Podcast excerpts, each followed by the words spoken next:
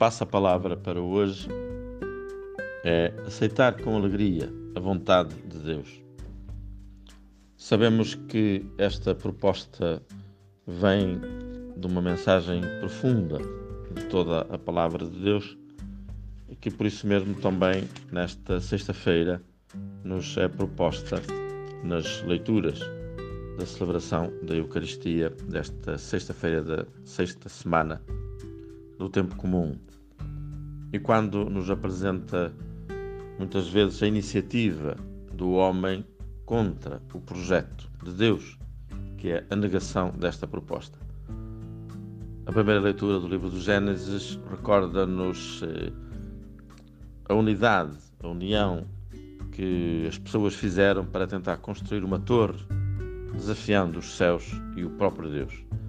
E afinal, porque não era a vontade de Deus, terminou em tropeço e em mal para toda a comunidade, sendo assim uma espécie de interpretação de como surgiram eh, a diversidade das línguas faladas também pela diversidade dos vários povos.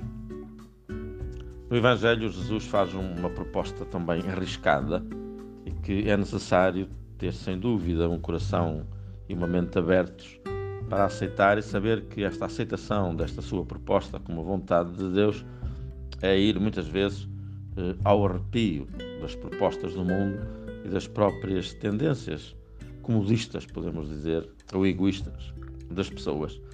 Se alguém quiser seguir-me, renuncie a si mesmo, toma a sua cruz e siga-me porque aquele que pensa salvar a sua vida há de perdê-la, mas quem a perder por causa de mim, diz, e do Evangelho, eh, salva-la.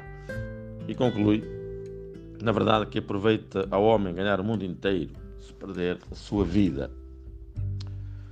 Procurar fazer a própria vontade numa espiral de egoísmo contra a vontade de Deus que se revela nos acontecimentos de cada dia, na própria, no próprio Estado, na própria vocação, na orientação, dos outros, na, no seguimento da vontade das propostas dos superiores, é aquilo que nós temos para procurar seguir algo que pode ajudar a viver em plenitude e em alegria eh, a nossa vida. Claro que temos de ter esta consciência de que temos de ser humildes, isto aparece tantas vezes. Olhemos para a primeira palavra, aceitar. Aceitar pode parecer um verbo de passividade.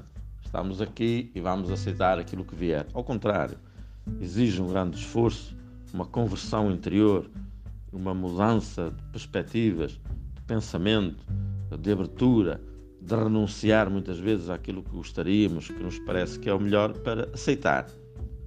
E por isso é uma, um empenho da própria vontade e da própria inteligência para algo que nos vem de fora e com alegria, não é uma simples resignação. Pronto, é assim, tem que ser, não há outra saída. Ao contrário, nem que seja muitas vezes algo que contraria aquilo que estaríamos a contar, que pensamos, que nos parece que seria o melhor para nós, mas, enfim, sem ficarmos revoltados, nem cabisbaixos ou arrastarmos a própria vida, porque tem de ser, mas com alegria. E precisamente a interpretação e o sentido desta atitude vem-nos da, da, conclusão desta proposta, a vontade de Deus. Se acreditamos em Deus, sabemos que Ele quer para nós aquilo que é melhor para nós, embora muitas vezes nós não entendamos a própria hora que é assim.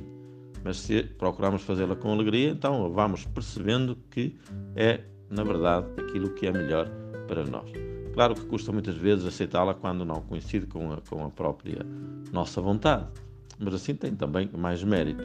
E, sobretudo, quando eh, sentemos total consciência daquilo que estamos eh, a aceitar, mas temos este, esta atitude global, queremos que Deus eh, faça aquilo que é melhor para nós, não aquilo que nós gostaríamos eh, que fosse feito. Afinal, dizemos tantas vezes no Pai Nosso: seja feita a vossa vontade, mas muitas vezes o dizemos e depois na vida contrariamos esta oração estamos a pensar que seja antes feita a nossa vontade e rezamos a Deus para que o faça, em lugar de quando rezamos eh, lhe pedirmos que assim aconteça. Isto significa esta vontade, o nos deixarmos entregues totalmente eh, ao seu desígnio, o nos colocarmos nas suas próprias mãos, mas também de acreditarmos que é a sua vontade aquilo que nos torna felizes. Deus não nos pede nunca aquilo que tenhamos que fazer e que não seja possível ou que seja uma coisa extrema na nossa vida, mas pede realmente que procuremos eh, amar e assim, ao amá-lo, fazemos também esta sua vontade. E que significa ser um amor em cada situação, sermos amor para cada próximo que passa uh, ao nosso lado. E não pensemos também que a vontade de Deus a contraria ou constrange ou que corta a nossa própria liberdade, mas pelo contrário, corta em nós, elimina, liberta-nos daquilo que muitas vezes é para nós a maior escravatura, que é o egoísmo. Se entendermos assim a vontade de Deus uh, desta forma, percebemos então que se resume em não só aceitar, mas em pôr em prática o amor, e então não, já não há nenhuma distinção entre aquilo que é a nossa vontade, aquilo que é a vontade de Deus, nem nenhuma rejeição para aceitarmos com alegria.